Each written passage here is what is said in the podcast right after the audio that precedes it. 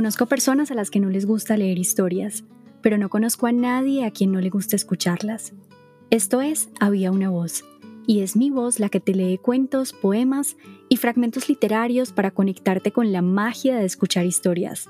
Soy Mariana Castro y te invito a que sigas en Instagram la cuenta arroba habíaunavoz.pod, donde comparto algunos análisis de los textos leídos y datos de autores fascinantes a los que iremos conociendo en cada episodio. Disfruta de esta lectura en mi voz. La lectura de hoy hace parte de un libro muy chiquito publicado por la editorial Literatura Random House y es un libro que reúne una conferencia de Chimamanda Ngozi Adichie, que es una mujer nigeriana, autora de muchísimos libros y que se expuso en el marco de unas TED Talks que se pueden encontrar en YouTube. Y la TED Talk de este caso, pues fue precisamente alrededor del feminismo. Todos deberíamos ser feministas. Fragmento. Chimamanda Ngozi Adichie.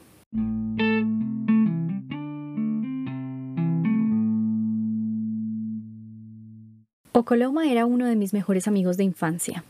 Vivía en mi calle y me cuidaba como si fuera mi hermano mayor. Si a mí me gustaba un chico, yo le pedía opinión a Okoloma. Okoloma era gracioso e inteligente y llevaba botas de vaquero con las punteras picudas. En diciembre de 2005, Okoloma murió en un accidente de aviación en el sur de Nigeria. Todavía me cuesta expresar cómo me sentí. Okoloma era una persona con la que yo podía discutir, reírme y hablar de verdad. También fue la primera persona que me llamó feminista. Yo tenía unos 14 años. Estábamos en su casa, discutiendo, los dos atiborrados del conocimiento a medio diferir de los libros que habíamos leído. No me acuerdo de qué estábamos debatiendo en concreto, pero me acuerdo de que en medio de toda mi diatriba, Ocoloma me miró y me dijo, ¿sabes que eres feminista? No era un cumplido. Me di cuenta por el tono en que lo dijo, el mismo tono con que alguien te podría decir, tú apoyas el terrorismo, yo no sabía qué quería decir exactamente aquello de feminista, pero no quería que Ocoloma se diera cuenta de que no lo sabía. Así que lo pasé por alto y seguí discutiendo. Lo primero que pensaba hacer nada más llegar a casa era buscar la palabra en el diccionario. Ahora demos un salto de varios años. En 2003 escribí una novela titulada La Flor Púrpura, sobre un hombre que, entre otras cosas, pega a su mujer y cuya historia no termina demasiado bien. Mientras estaba promocionando la novela en Nigeria, un periodista, un hombre amable y bien intencionado, me dijo que quería darme un consejo. Los nigerianos, como quizás sepan, siempre están dispuestos a dar consejos no solicitados. Me comentó entonces que la gente decía que mi novela era feminista y que el consejo que me daba, y me lo dijo negando tristemente con la cabeza, era que no me presentara nunca como feminista porque las feministas son mujeres infelices porque no pueden encontrar marido. Así que decidí presentarme como feminista feliz. Por aquella época, una académica, una mujer nigeriana, me dijo que el feminismo no era nuestra cultura, que el feminismo era antiafricano y que solo me consideraba feminista porque estaba influida por los libros occidentales, lo cual me pareció divertido porque gran parte de mis lecturas de juventud eran decididamente antifeminista. Antes de los 16 años debí de leer todas las novelas románticas de Mills Boone que se habían publicado, y cada vez que intentaba leer lo que se consideraban textos clásicos del feminismo, me aburría y me costaba horrores terminarlos. En cualquier caso, como el feminismo era antiafricano, decidí que empezaría a presentarme como feminista feliz africana. Luego una amiga íntima me dijo que presentarme como feminista significaba que odiaba a los hombres, así que decidí que iba a ser una feminista feliz africana que no odia a los hombres. En un momento dado llegué incluso a ser una feminista feliz africana que no odia a los hombres y a quien le gusta llevar pintalabios y tacones altos para sí misma y no para los hombres. Por supuesto, gran parte de todo esto era irónico, pero lo que demuestra es que la palabra feminista está sobrecargada de connotaciones, connotaciones negativas. Odias a los hombres, odias los sujetadores, odias la cultura africana, crees que las mujeres deberían mandar siempre, no llevas maquillaje, no te depilas, siempre estás enfadada, no tienes sentido del humor y no usas desodorante. Cuento ahora una historia de mi infancia.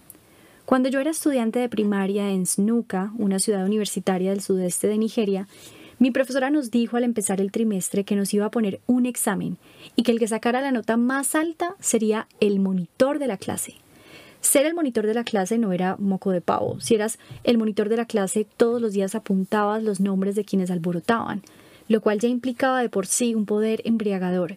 Pero es que además mi profesora te daba una vara para que la llevaras en la mano mientras recorrías el aula y patrullabas la clase en busca de alborotadores. Por supuesto no se te permitía usar la vara. Para una niña de nueve años como yo, sin embargo, era una perspectiva emocionante. Yo tenía muchas ganas de ser monitora de la clase y saqué la nota más alta del examen. Y entonces, para mi sorpresa, mi profesora dijo que el monitor tenía que ser un chico. Se le había pasado por alto aclararlo antes. Había dado por sentado que era obvio. La segunda mejor nota del examen la había sacado un niño, y el monitor sería él. Lo más interesante del caso es que aquel niño era una criatura dulce y amable que no tenía interés alguno en patrullar la clase con un palo. Yo, en cambio, me moría de ganas. Pero yo era mujer y él era hombre, o sea que el monitor de la clase era él. Nunca he olvidado aquel incidente. Si hacemos algo una y otra vez, acaba siendo normal. Si vemos la misma cosa una y otra vez, acaba siendo normal. Si solo los chicos llegan a monitores de clase, al final llegará el momento en que pensemos, aunque sea de forma inconsciente, que el monitor de una clase tiene que ser un chico. Si solo vemos a hombres presidiendo empresas, empezará a parecernos natural que solo haya hombres presidentes de empresas. A menudo cometo la equivocación de pensar que algo que a mí me resulta obvio es igual de obvio para todo el mundo. Pongamos por caso a mi querido amigo Luis, que es un hombre brillante y progresista. Él y yo conversábamos a veces y me decía, no entiendo a qué te refieres cuando dices que las cosas son distintas y más difíciles para las mujeres. Tal vez lo fueran en el pasado, pero ahora no. Ahora las mujeres ya lo tienen bien. Yo no entendía cómo Luis era incapaz de ver algo que parecía tan evidente. Me encanta volver de visita a Nigeria, y gran parte del tiempo que estoy allí lo paso en Lagos, que es la ciudad y núcleo comercial más grande del país. A veces cuando el calor remite al atardecer y la ciudad se ralentiza un poco, salgo con mis amistades o mi familia por los restaurantes y los cafés. Durante una de esas veladas, Luis y yo habíamos salido con amigos. En Lagos hay un elemento maravilloso del mobiliario urbano, un pequeño contingente de jóvenes enérgicos que esperan delante de ciertos establecimientos y te ayudan muy teatralmente a aparcar tu coche. Lagos es una metrópoli de casi 20 millones de personas, con más energía que Londres y más espíritu empresarial que Nueva York, de forma que a sus habitantes se les ocurren mil maneras de ganarse el sustento. Como pasa en la mayoría de las ciudades, puede ser difícil encontrar aparcamiento a la hora de la cena, Así que estos jóvenes se ganan la vida encontrando sitios donde aparcar y, aunque haya más sitios disponibles, guiándote hasta el tuyo sin dejar de gesticular y prometerte que te van a cuidar el coche hasta que vuelvas. A mí me impresionó en particular la teatralidad del hombre que nos encontró un sitio para aparcar aquella noche. Así pues, mientras nos marchábamos, decidí darle propina.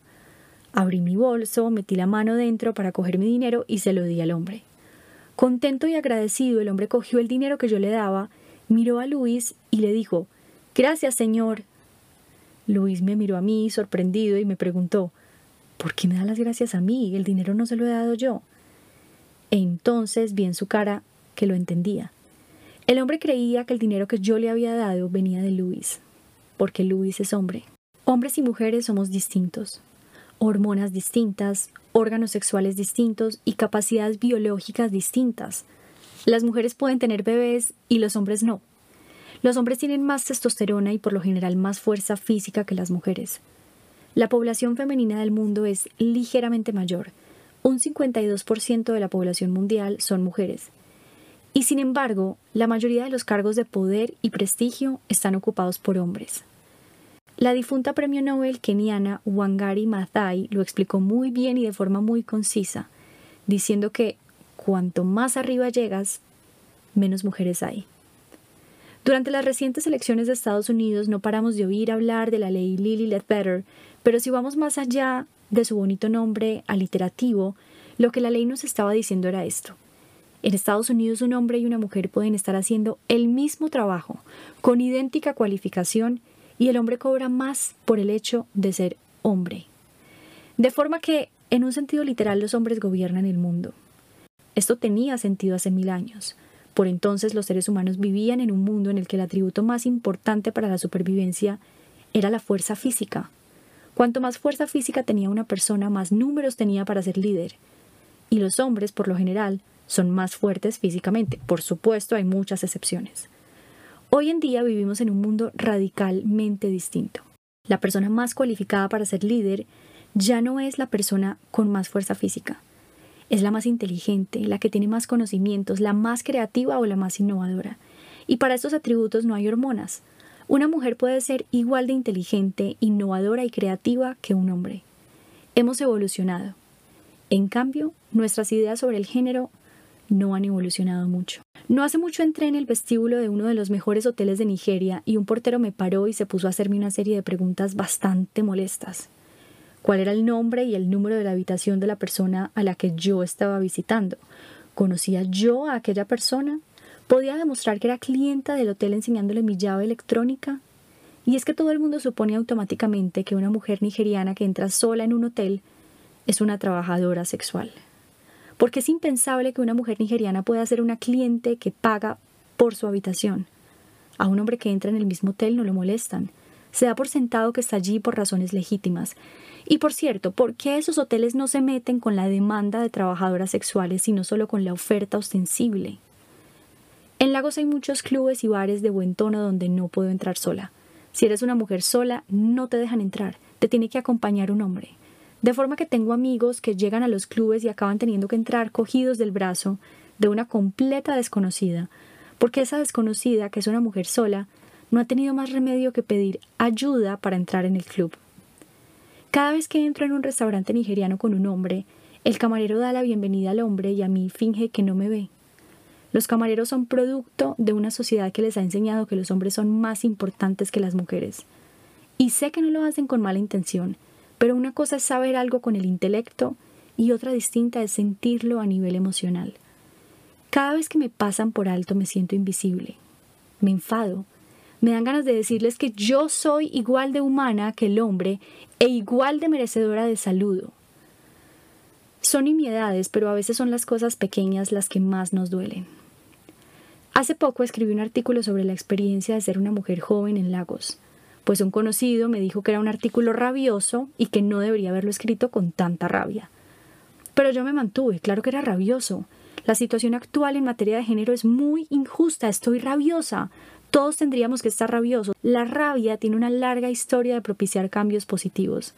Y además de rabia, también tengo esperanza, porque creo firmemente en la capacidad de los seres humanos para reformularse a sí mismos, para mejorar. Pero volvamos a la rabia. Oí el matiz de advertencia en el tono de mi conocido y me di cuenta de que su comentario iba tanto por el artículo como por mi carácter. La rabia, me decía que el tono, es particularmente indeseable en una mujer. Si eres mujer, no tienes que expresar rabia porque resulta amenazador. Tengo una amiga, una mujer estadounidense, que se quedó con el puesto directivo de un hombre. Su predecesor había sido tildado de duro y ambicioso. Era un hombre cortante, agresivo y especialmente estricto a la hora de firmar las hojas de asistencia. Al quedarse con el puesto ella se imaginaba que sería igual de dura que el hombre, aunque tal vez un poco más amable que él. Él no siempre era consciente de que la gente tenía familia, mientras que ella sí. Cuando apenas llevaba unas semanas en el cargo, sancionó a un empleado por falsificar una hoja de asistencia, que es lo mismo que habría hecho su predecesor. Pues el empleado fue y se quejó a la dirección del estilo de ella, la tacha agresiva, y dijo que era difícil trabajar con ella. Otros empleados se mostraron de acuerdo. Uno de ellos llegó a decir que había esperado que ella aportara un toque femenino a su tarea, pero que no había sido así. A ninguno de ellos se le ocurrió que mi amiga estaba haciendo lo mismo que le había reportado elogios a su predecesor. Tengo otra amiga, también estadounidense, que tiene un trabajo muy bien remunerado en el mundo de la publicidad. Es una de las dos mujeres que hay en su equipo. Esa amiga me contó que en una reunión se había sentido menoscabada por su jefe. El jefe en cuestión había pasado por alto sus comentarios y luego había elogiado otros parecidos pero que venían de un hombre. Ella tuvo ganas de quejarse y de cuestionar a su jefe, pero no lo hizo. Lo que hizo fue irse al cuarto de baño después de la reunión y echarse a llorar. A continuación me llamó para desahogarse. No había querido quejarse para no parecer agresiva. se limitó a dejar que el resentimiento le bullera por dentro. Lo que me llamó la atención de ella y de otras muchas amigas estadounidenses que tengo es lo mucho que se esfuerzan por caer bien. Parece que han sido criadas para pensar que es muy importante gustar a los demás y que ese rasgo de gustar implica algo muy concreto. Y ese algo concreto excluye el hecho de mostrar rabia, ser agresiva o manifestar tu desacuerdo en voz demasiado alta. Pasamos demasiado tiempo enseñando a las niñas a preocuparse por lo que piensen de ellas los chicos, y sin embargo al revés no lo hacemos. No enseñamos a los niños a preocuparse por caer bien.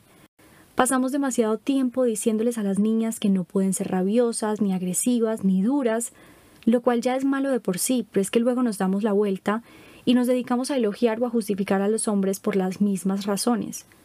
El mundo entero está lleno de artículos de revistas y de libros que les dicen a las mujeres qué tienen que hacer, cómo tienen que ser y cómo no tienen que ser si quieren atraer o complacer a los hombres.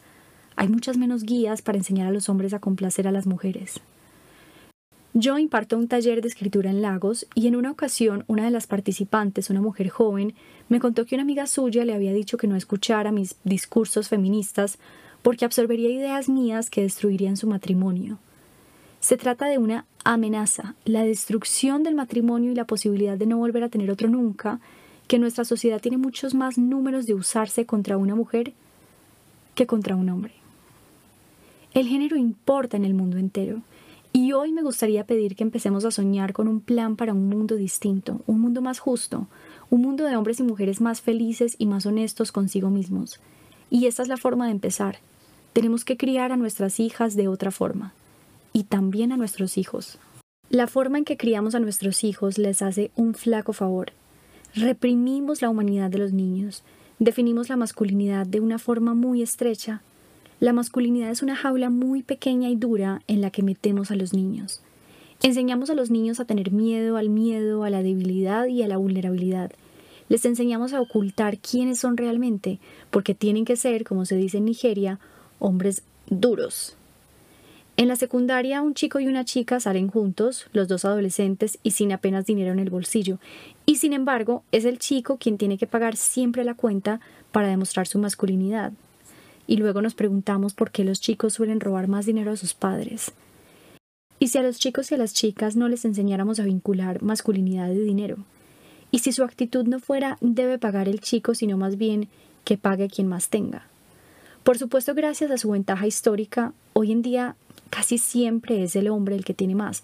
Pero si empezamos a criar de otra manera a nuestros hijos e hijas, dentro de 50 o de 100 años los chicos dejarán de sentirse presionados para demostrar su masculinidad por medios materiales. Pero lo peor que les hacemos a los niños, con diferencia a base de hacerles sentir que tienen que ser duros, es dejarlos con unos egos muy frágiles. A las niñas les enseñamos a encogerse, a hacerse más pequeñas, a las niñas les decimos, puedes tener ambición, pero no demasiada. Debes intentar tener éxito, pero no demasiado, porque entonces estarás amenazando a los hombres. Si tú eres el sostén económico en tu relación con un hombre, finge que no lo eres, sobre todo en público, porque si no lo estarás castrando. Pero ¿qué pasaría si cuestionáramos esa misma premisa? ¿Por qué el éxito de una mujer ha de ser una amenaza para un hombre? Y si simplemente nos deshacemos de esa palabra, y no sé si hay una palabra que yo odie más, castración. Una conocida nigeriana me preguntó una vez si me preocupaba el hecho de intimidar a los hombres. A mí no me preocupaba en absoluto. De hecho, ni siquiera se me había ocurrido que me preocupara porque un hombre a quien yo intimide es exactamente la clase de hombre que no me interesa. Aún así, la pregunta me chocó. Como soy mujer, se espera de mí que aspire al matrimonio, se espera de mí que tome decisiones en la vida sin olvidar nunca que el matrimonio es lo más importante. El matrimonio puede ser bueno, una fuente de placer, amor y apoyo mutuo, pero ¿por qué enseñamos a las niñas a aspirar al matrimonio, pero a los niños no? Conozco a una mujer nigeriana que decidió vender su casa porque no quería intimidar a un hombre que tal vez quisiera casarse con ella. Conozco a una mujer soltera en Nigeria que cuando va a reuniones de trabajo y conferencias lleva anillo de casada porque quiere que sus colegas, según ella, la respeten. Lo triste del caso es que es cierto que un anillo de casada la va a hacer parecer automáticamente más respetable, mientras que no llevarlo hará que resulte más fácil no tomarla en serio, y esto sucede en un ambiente de trabajo moderno. Todos somos seres sociales, Todos interiorizamos ideas de nuestra socialización. Hasta el lenguaje que usamos ilustra esto. El lenguaje del matrimonio se basa a menudo en la propiedad, no en el compañerismo. Usamos la palabra respeto para referirnos a lo que la mujer le muestra al hombre, pero casi nunca para lo que el hombre muestra a la mujer. Tanto hombres como mujeres dicen, he hecho tal o cual cosa para tener paz en mi matrimonio. Cuando lo dicen los hombres suelen referirse a algo que no deberían hacer. Es algo que les dicen a sus amigos en tono amablemente exasperado, algo que en última instancia les demuestra su masculinidad. Oh, mi mujer me ha dicho que no puedo ir a discotecas todas las noches, así que ahora, para tener paz en mi matrimonio, solo salgo los fines de semana. Cuando las mujeres dicen he hecho tal o cual cosa para mantener paz en mi matrimonio, suele ser porque han renunciado a algo, a un trabajo, a una meta profesional o a un sueño. Enseñamos a las chicas que en sus relaciones lo que hace más a menudo la mujer es renunciar. Criamos a las mujeres para que se vean las unas a las otras como competidoras y no por puestos de trabajo ni logros personales, que es algo que en mi opinión podría ser bueno, sino por la atención de los hombres. Enseñamos a las chicas que no pueden ser seres sexuales de la misma forma que los chicos. Si tenemos hijos, no nos importa saber que tienen novias, pero que nuestras hijas tengan novios, Dios no lo quiera, aunque por supuesto esperamos que cuando sea el momento indicado nos traigan a casa el hombre perfecto para casarse con él. A las chicas les hacemos de policía. A ellas les elogiamos por su virginidad, pero a los chicos no. Y me pregunto cómo debe de funcionar eso porque la pérdida de virginidad es un proceso que suele requerir dos personas de género distinto. Hace poco violaron en grupo a una joven en una universidad de Nigeria. Y la reacción de muchos jóvenes nigerianos, tanto chicos como chicas, fue algo así como, vale, la violación no está bien, pero ¿qué estaba haciendo una chica sola en una habitación con cuatro chicos? Olvidemos si podemos la horrible inhumanidad de esa reacción. A esos nigerianos los han criado para pensar que las mujeres son inherentemente culpables. Y los han criado para esperar tan poco de los hombres que la idea de que puedan ser seres salvajes y sin autocontrol ya resulta más o menos aceptable. Enseñamos a las chicas a tener vergüenza. Cierra las piernas, tápate. Les hacemos sentir que por el hecho de nacer mujeres ya son culpables de algo. Y lo que sucede es que las chicas se convierten en mujeres que no pueden decir que experimentan deseo, que se silencian a sí mismas, que no pueden decir lo que piensan realmente, que han convertido el fingimiento en un arte. Conozco a una mujer que odia las tareas domésticas, pero finge que le gustan porque le han enseñado que para ser un buen partido tiene que ser, para usar otro concepto nigeriano, una mujer de su casa. Por fin esa mujer se casó, entonces la familia de su marido empezó a quejarse de que había cambiado, pero en realidad no había cambiado, simplemente se había cansado de fingir que era quien no era. El problema del género es que prescribe cómo tenemos que ser, en vez de reconocer cómo somos realmente. Imagínense lo felices que seríamos, lo libres que seríamos siendo quienes somos en realidad, sin sufrir la carga de las expectativas de género. Gracias por escuchar hasta el final. Espero que te haya gustado este fragmento y que sigas conectado al podcast para escuchar muchas más historias. Esto fue Había una voz.